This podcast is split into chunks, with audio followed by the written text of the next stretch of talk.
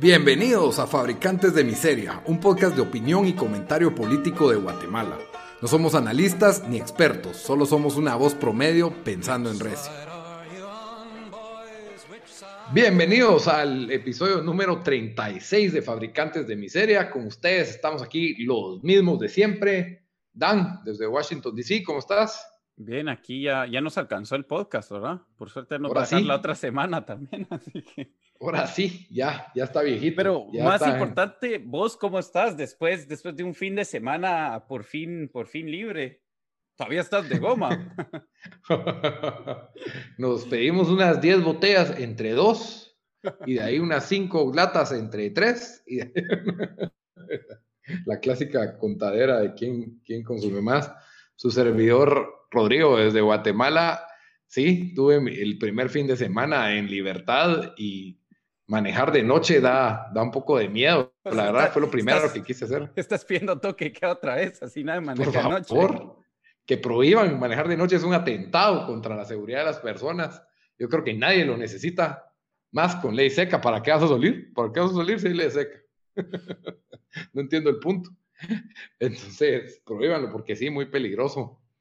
Y, y, cabal vi un reporte que sí se aumentaron los accidentes inmediatamente. se quitó el toque de queda, así que se nos olvidó manejar a todos, especialmente eh, por las noches. Pero sí, ya el, tráfico se ve más parecido a lo usual. Obviamente tenemos la gran ventaja todavía que no hay colegios y que no está del todo restaurado el transporte público. Em, los comercios aún con muchas restricciones están abiertos. Eh, digamos que no todas las oficinas están totalmente restauradas en su población normal, lo cual afecta a restaurantes del área, food courts. Hoy, por ejemplo, fue un centro comercial y sí, el retail pobre, o sea, muchos negocios cerrados, vacío. O sea, el supermercado que está dentro del centro comercial está normal, pero las tiendas y todo lo demás, un movimiento bastante inerte. No sé si de todas formas era un centro comercial que ya iba para abajo, pero pero lo mantenía vivo la, el área de oficinas que tiene a la par y ahora que no hay oficinas, o que por lo menos está diezmada la población de las oficinas, pues para diezmando ese, ese tipo de, de comercio. Ojalá que se levante y funcionen los 10 puntos que enseñamos la semana pasada sobre la reactivación económica. Pero sí, ya el turismo es, es, muy normal ver en redes sociales gente yendo al puerto, a la antigua, a Titlán, ya hay más reuniones, eh, está más abierto, los, los, por lo menos los comercios y supermercados, los bancos, todos expandieron su horario, entonces eso pues le da más versatilidad a los, a los empleados y a las personas, consumidores, etcétera, de, de, moverse de un lado a otro, porque antes todo tenías que correr durante el día y porque no te da tiempo de hacer nada, entonces lo tenías que dejar para el día siguiente o para el fin de semana. Y no, qué bueno tener otra vez la, tu libertad de regreso, se siente bien, hay que apreciarlo, no hay que tenerlo agradecido y de ninguna manera hay que dejar que nos lo vuelvan a quitar, eh, especialmente que pues no, no, no hay causa que lo, lo amerite en este momento. Y, y empezamos, ¿verdad? Con...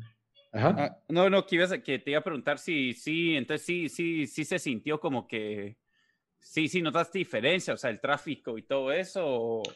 Sí, incluso los restaurantes cada vez se ven más eh, poblados. Eh, ya, ya es, o sea, obviamente siempre con las restricciones, eh, siempre es incómodo. Por ejemplo, tener reuniones. Antes yo planeaba reuniones de, de mi trabajo y la gente decía, no se puede por teléfono, no se puede online. Y ahora es como que, ¿no? Ya todos saben, todos llegan con su máscara eh, todos echan el alcohol en gel, todos se dejan tomar la temperatura y ahí vamos, pues. obviamente no hay, tratamos de respetar las reglas del aforo, que es, o sea, dependiendo del tamaño, ¿verdad? Del, del, lugar, cuántas personas metemos.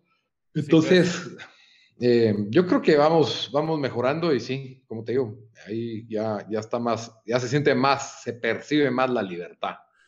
Sí, qué, bueno por lo menos saber que gente está, por lo menos algo de turismo local. Eh, yo sé que le hemos hablado bastante en los aeropuertos, pero sí oí em, que, que, el, que con, eso de, de los, de la prueba que necesitas, que ha sido un desorden.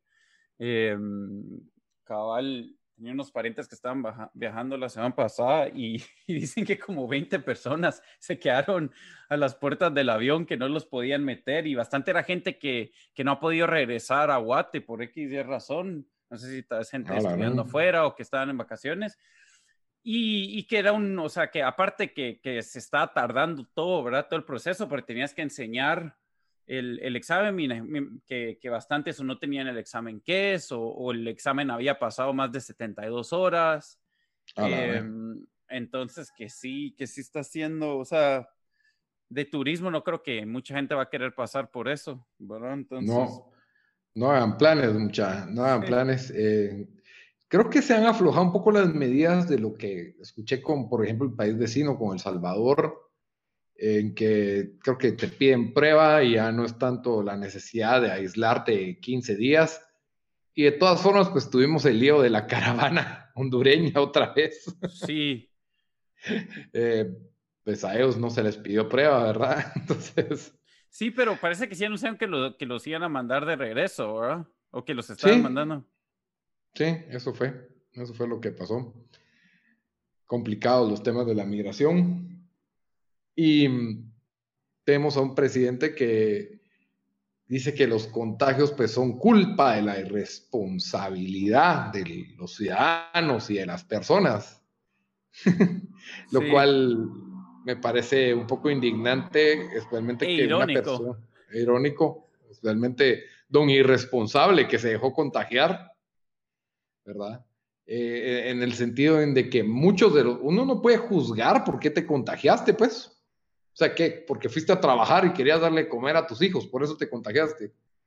Eh, sí, hay, es fácil criticar que una persona esté de fiesta o algo por el estilo, pero al final del día es, es el, su buen uso de su libertad y que no, no podemos culpar a alguien por contagiarse, pues, o eh, sea, es algo que puede pasar. Es ridículo sabiendo que la gente tiene que pues, salir a trabajar y que mucha gente se está arriesgando para hacer esto, o sea, no es no es, eh, no es como que están abriendo los estadios, no es como que están, eh, no sé si los están abriendo, pero por lo menos que yo sepa, no. O sea, no Solo para jugar, pero no, no al público. Eh, no es como que están, em, o sea, no, no miras que, que, las discotecas y eso estén abiertas también. Entonces, a mí, a mí dos, o sea, dos cosas de esto. Primero, parece como que, parece, no sé, un, papá o un director de colegio casi hablándole a niños en, en kindergarten, usando eso como una varita, como que se, está, si, si, se portan mal, ahí les pego, les pasa esto, ¿verdad? O sea, casi que a timeout va a mandar al,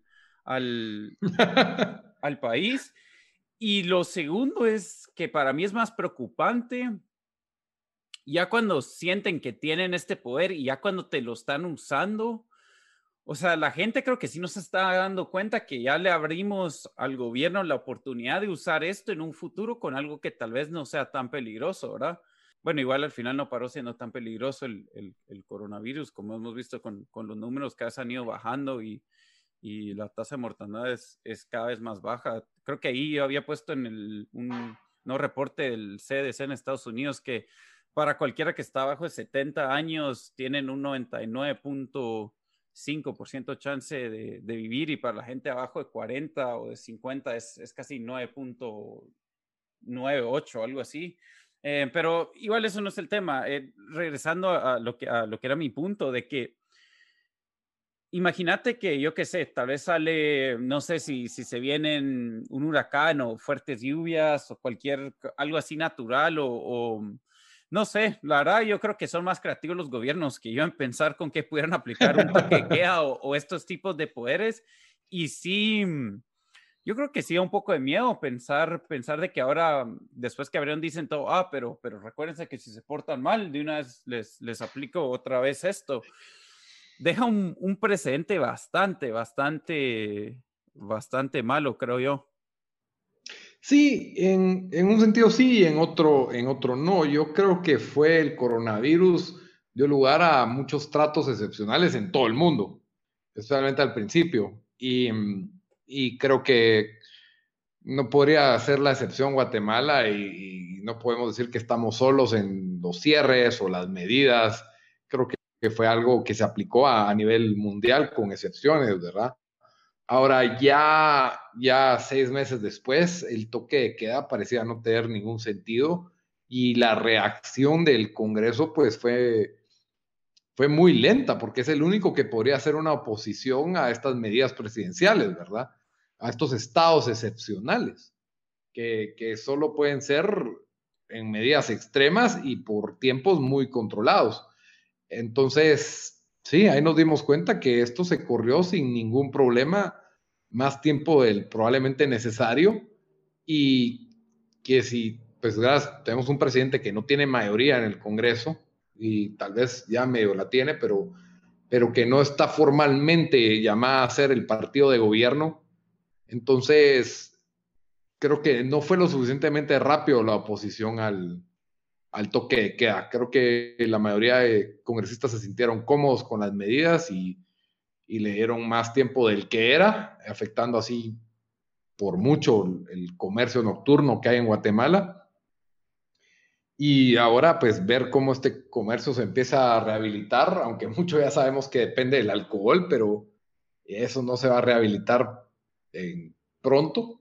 Ya creo que algo tiene que pasar, tiene que bajar todavía más los números, no sé cómo pueden bajar más, para que de verdad digan, ok, ya abramos todo, pues, y, depender de los, de las institu del sistema de salud público y de, Es que ahí, ahí, ahí sí, no sé cómo ponerlo, pero los, los la línea o el goalpost lo han movido tanto de que primero era planear la curva, después era, o sea, que tengamos la capacidad para responder y cada vez se está volviendo más y más irrealista, siento yo, donde la gente no se da cuenta que en cinco años vamos a tener esto, pues, o sea, todavía el coronavirus va a estar ahí, tal vez va a afectar a menos gente porque vamos a tener vacuna, pero igual las vacunas que dicen que que mm, lo más van a probar una vacuna, aunque una vacuna que solo sea 60 o 70% efectivo.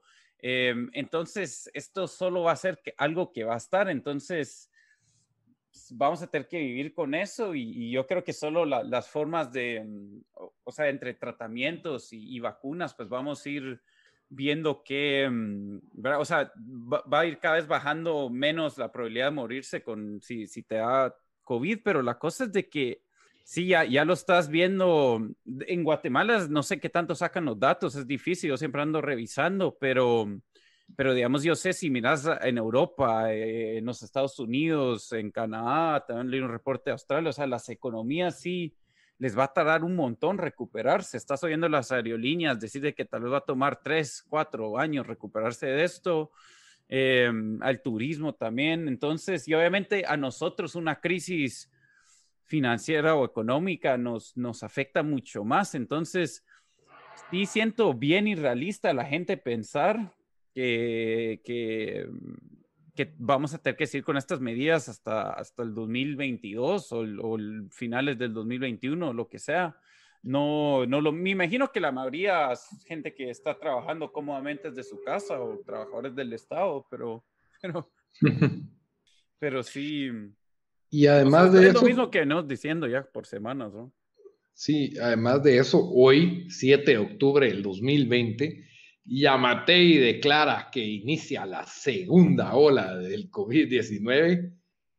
No sé si se acuerdan cuando teníamos que oír a Yamatei cada domingo hablar para ver qué iba a decir o cómo iba a cambiar o qué íbamos a hacer, qué iba a hacer de nuestras vidas, básicamente. Con, Todos estábamos, teníamos miedo con esta cuestión del coronavirus ahora él declara y nos decía, es que estamos cerca de que venga el coletazo, estamos cerca de que venga el repunte, estamos cerca de que venga. Y sí, hubo un repunte de casos y todo, pero yo creía que eso ya era la segunda ola, o sea, entonces que hasta ahorita viene la segunda ola de qué? Claro, va, yo miro que los casos están en 8.300, ahí estamos desde hace tres meses, creo yo, o dos meses. Sí, de los casos activos los casos activos, claro. Pero, igual recordate de que, para agregar a tu punto, de que en el, al principio del, eh, bueno, del año, iba a decir, cuando comenzó la pandemia, o sea, estaban haciendo, comenzaron como, ¿cuánto era? 10 pruebas diarias que podían realizar, ¿verdad? y después subieron a 500 y a 1000. Y ahorita, si no estoy mal, los últimos números están como entre 3.000, 2.000, eh, ya no lo chequeo todos los días, pero por ahí las últimas veces que lo he chequeado hay 3.000 pruebas, 700 que han, han estado infectados. Entonces, o sea, eso también lo tienen que considerar y creo que la gente no lo está considerando porque dice, ah, es que tenemos todavía la misma cantidad de infectados que teníamos, o sea, pero no, no es así. Otra cosa es em, la cantidad de gente que se está muriendo. Si no estoy mal, ha ido en, descenso y sigue, sigue bajando. Em, y es ilógico pensar que no van a subir los contagios cuando abramos el país. O sea, todos, están, eh, todos les está pasando esto en todo el mundo.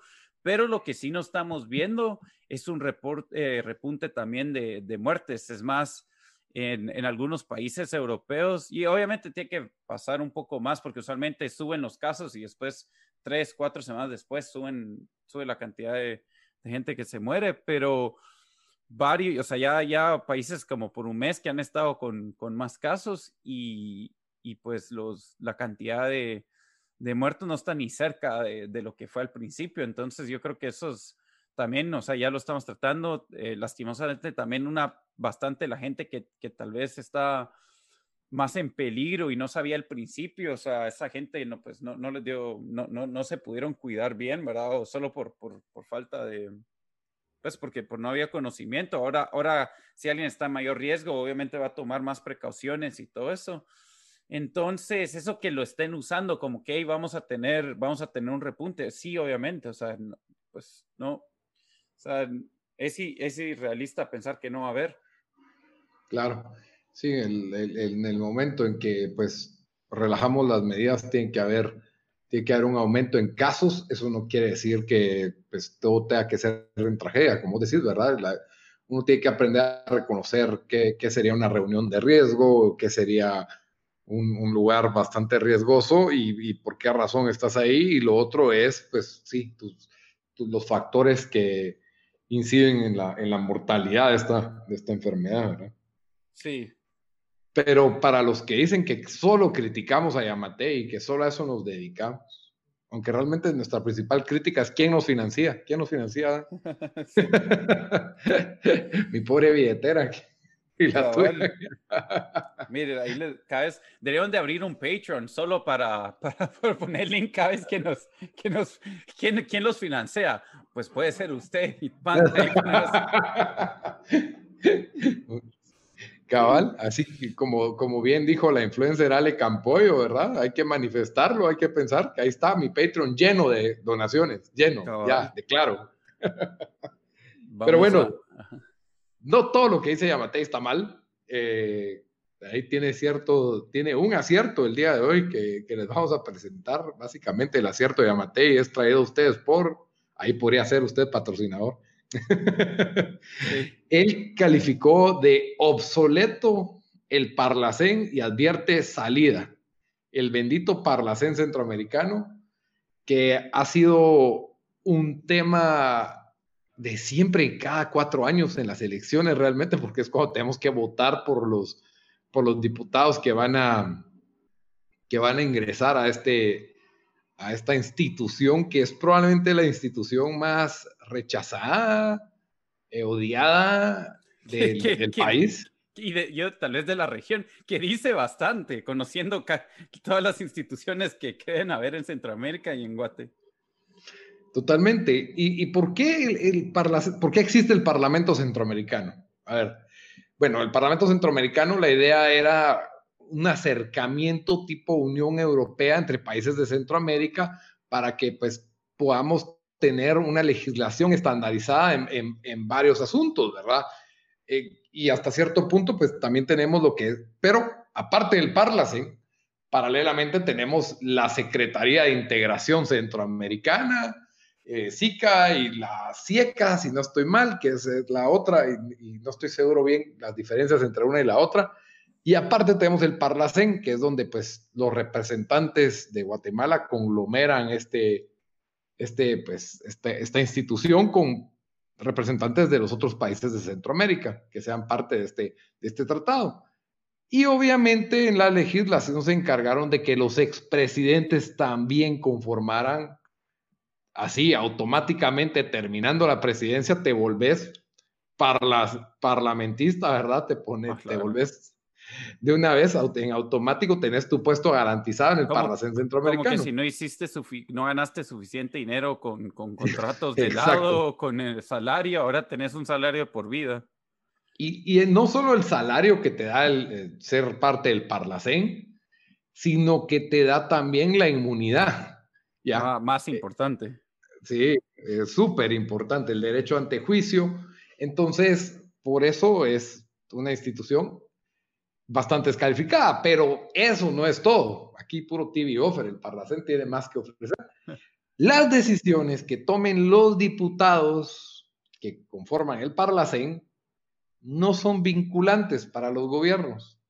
¿Qué quiere decir? Imagínense que tuviéramos un Congreso que no fuera vinculante, que se ponen a pelear por una ley, se ponen de acuerdo sobre la ley, emiten la ley y el Estado puede decir, no, no nos parece. Y ya, eso fue todo, no sirvió de nada, ahí se queda. Entonces, el Parlacén no tiene ninguna aceptación vinculante en ninguno de los países, bueno, en Guatemala no lo tiene, no sé si algún país de Centroamérica tendría, tiene esa aceptación. Creo que el punto era que, el, el, Parlacén fuera como un ente asesor, lo cual, o sea, es, es, mierda eso, pues, o sea, es mentira, pues simplemente es un lugar donde las ratas se llegan a esconder y a hacer dinero por cuatro años todo el que puedan. Y he oído, el único político que en mis tiempos, cuando yo era joven, iba en la universidad, vi un debate sobre el Parlacén centroamericano. El hijo de Vinicio Cerezo tuvo la osadía de defender al Parlacén. Y, y dije, oh, este cuate, que casaca la que tiene de cómo el Parlacén podía cambiar a Centroamérica. Y me acuerdo tan bien de una estudiante compañera que se paró y dijo, yo iba a votar nulo en el Parlacén, pero por lo que usted dijo, yo voy a votar por usted. y yo, eso se hubiera vuelto viral así de inmediato. En esos tiempos, pues no, no había teléfonos a mano. Pero, y, y desde ese entonces he oído a gente que dice, hay que cerrar el Parlacén eh, Yamatei lo ha dicho, pero ¿qué puede hacer Yamatei realmente para, para, para cerrar el, el, el Parlacén, verdad? ¿vos crees que es, una promesa vacía, verdad? Es, por lo menos lo critica. Que, que un presidente critique el Parlacén me parece algo bueno. Eh, sí creo que es, es, es, algo de populismo porque realmente eh, no tiene él el, el, gran poder, pero por lo menos por lo menos lo está criticando y por lo menos lo está, lo está, se refiere a él como una institución anacrónica y obsoleta. Entonces, él dice que se debe reformar o desaparecer, pero que él no puede hacer gran cosa por, por digamos, abolir esta institución, ¿verdad? Entonces, sí, como decís, al final son un poco de palabras vacías, pero por lo menos tiene la postura correcta. Entonces eso hay que, le doy ese mérito, pues. Sí, yo, em, bueno, obviamente yo creo que, queda claro que, que, no sirve nada el Parlacén, eh, que es prácticamente solo una nueva forma de darle salarios a, gente que está en la élite política de, todos estos países de Centroamérica, diríamos, ¿verdad? Eh, incluso si no mira todas estas burocracias enormes, incluso en la, Unión Europea, gran parte de, de, por qué Inglaterra se salió, por qué gente pues protesta y todo eso es, porque sí se vuelven en, en estas, eh, pues, o sea, solo se le manda dinero a mantener, saber ni cuántos funcionarios de eh, otros países encima. Sí, cabal. Em, entonces, para mí no, no, no queda claro, eh, para mí queda claro eso, pero lo que, lo que yo quería decir es de que la verdad, eh, iba a decir que pensamos esto, pero imagino que vos pensás igual, aunque no sé si lo hemos discutido, pero yo sí soy de la opinión de que en, en Centroamérica, bienvenida sea de si tenemos más integración, ya sea económico, que lo hagan más fácil para que, y creo que han habido, han, han, han hecho un poco eso en el sentido de que mm, nos, eh, creo que es más fácil ahora eh, viajar entre países o si querés, si estás transportando carga entre Honduras y, El Salvador y Guatemala. Em, para mí no, nos falta mucho, o sea, sí sería bueno como que tuviéramos una, parecido al, al, al, al, Eurozone, por decirlo, donde, donde tenemos, donde, o sea, el, em, pudieran considerar a Centroamérica casi como que una, una región con, con productos, no, perdón, no con, con leyes similares donde puedes entrar un producto por algún país y, y, fácil lo puedes sacar a otros países y todo eso. Eh, sería ser fácil para que salvadoreños puedan ir a abrir su negocio a Guatemala y viceversa.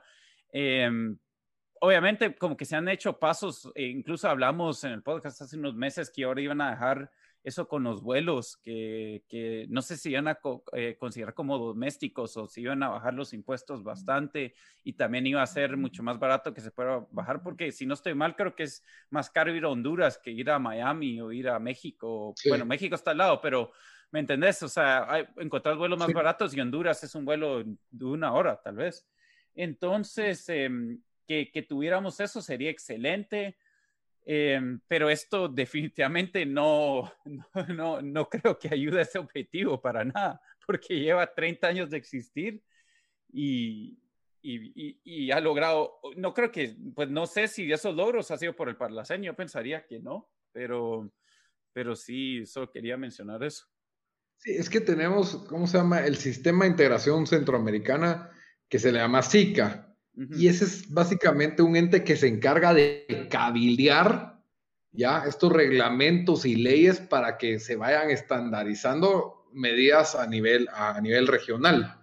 Ahora, por otro lado, el Parlacén, que esto es un riesgo, ¿verdad? Espada de doble filo, porque la gente dice que se reforme el Parlacén porque no es ni vinculante.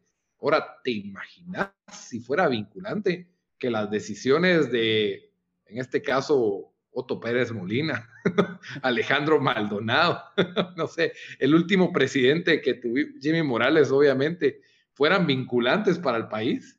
Sí. Eso para mí es otro riesgo enorme. Entonces, yo creo que está bien tener una, una, una secretaría o una institución que se pueda coordinar con, con, una, con su equivalente en El Salvador, en Honduras, para buscar una estandarización económica, como vos decís, eh, en muchos casos eh, exenciones arancelarias, eh, facilidad entre las fronteras, para facilitar el comercio y todo eso traería beneficio comercial a, toda la región.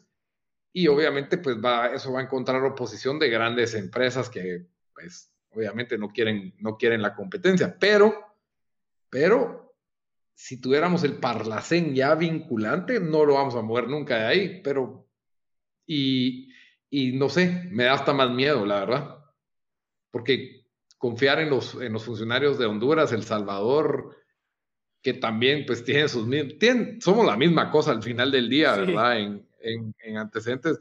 Y, y, los nuestros no se los recomiendo a nadie. y no se los recomiendo. Y si, y si no hay, o sea, si ahorita no, no hay forma de, si ahorita no les importa tener que, que no le rinden cuentas a nadie y haciendo, o sea, siendo nuestros gobernadores, ¿te imaginas en una institución ahí, eh, como el Parlacén que eh, o sea, menos tienen que rendir cuentas? Exactamente, no, esa, esa rendición de cuentas es, es terrible y bueno, la verdad es de que es, es triste porque, digamos, cuando pensás en la Unión Europea, sí hay este, todo este, esta cuestión de burocracia de la cual se quejan muchos europeos y protestan como vos, como vos bien dijiste, pero al mismo tiempo sí hay cosas que, que han facilitado una integración económica entre ellos, o sea, países que se vieron muy beneficiados eh, económicamente, España, por ejemplo, desde que se integró, fue uno de los países que tuvo un gran crecimiento económico y bueno, tal vez yo no soy el experto en la historia de la Unión Europea, pero creo que sí hay beneficios de, facilitarse el comercio a nivel regional, eso es indiscutible. Y eso es lo que, lo que se tiene que buscar. Y, somos países tan parecidos culturalmente que yo la verdad no, no entiendo por qué no podemos estar más integrados. O sea, básicamente estas líneas fronterizas son, son imaginarias. tenemos que unir Centroamérica otra vez, como quería Justo Rufino Barrio. como querían nuestros antepasados. Entonces, sí, fuimos parte de un imperio, mucha.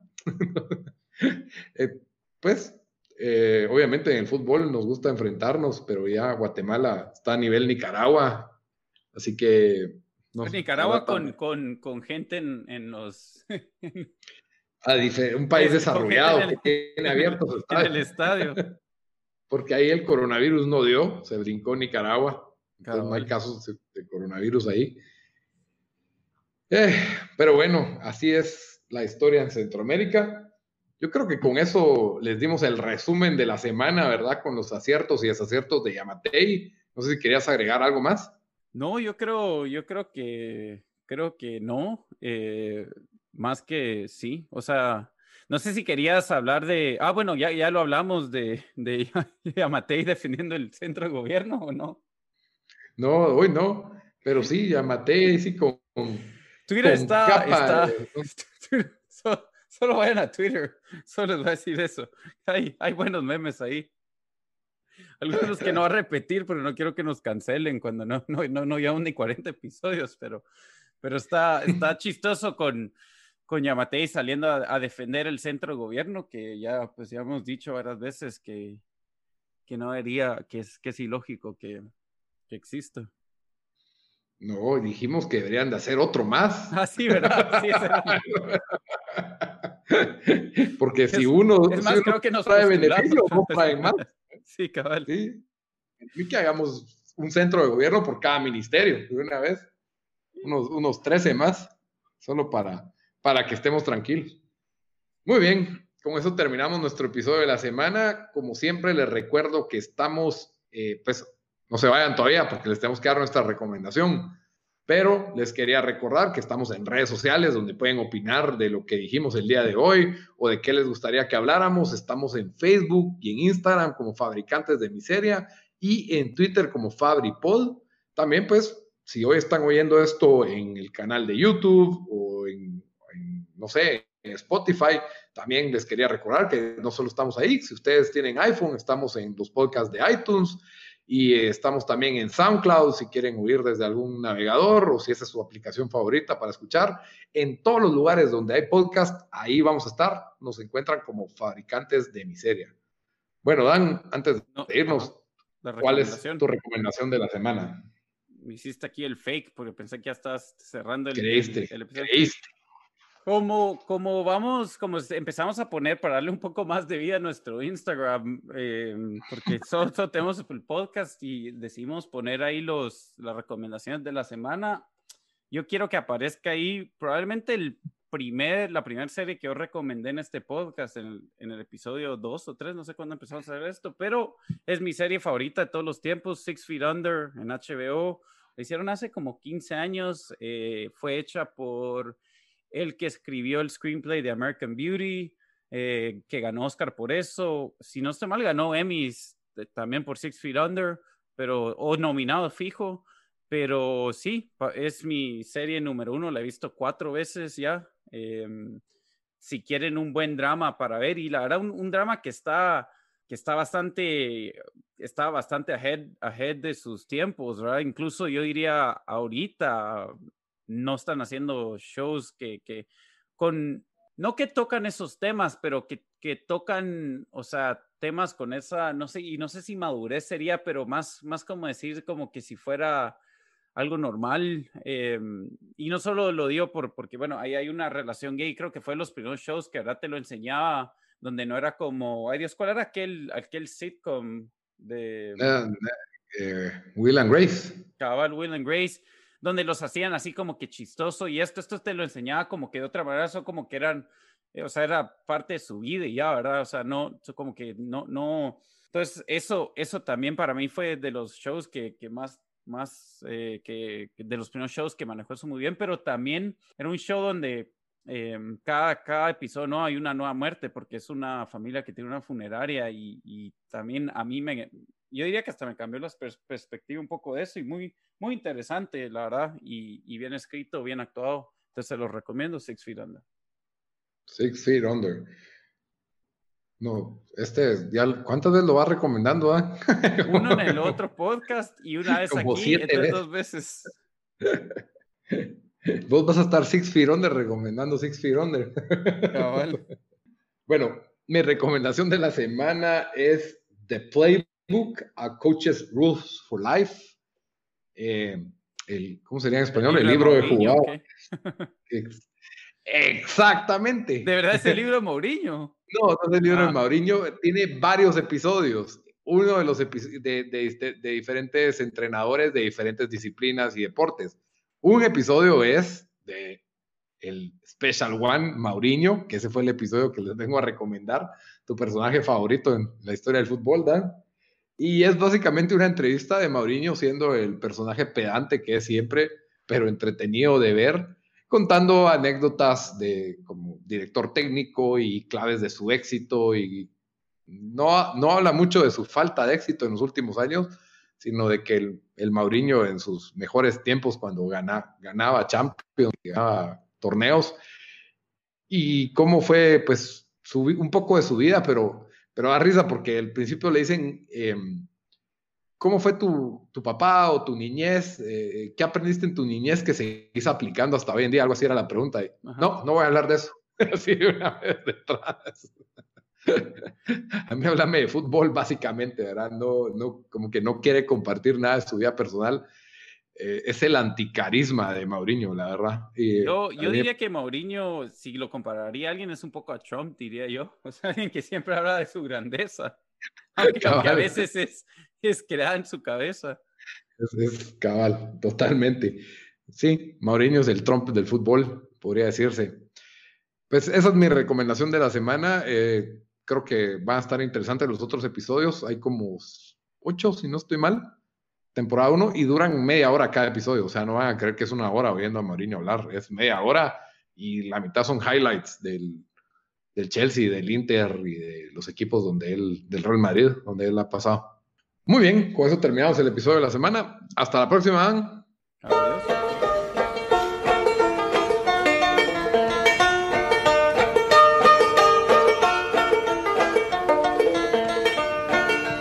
Which side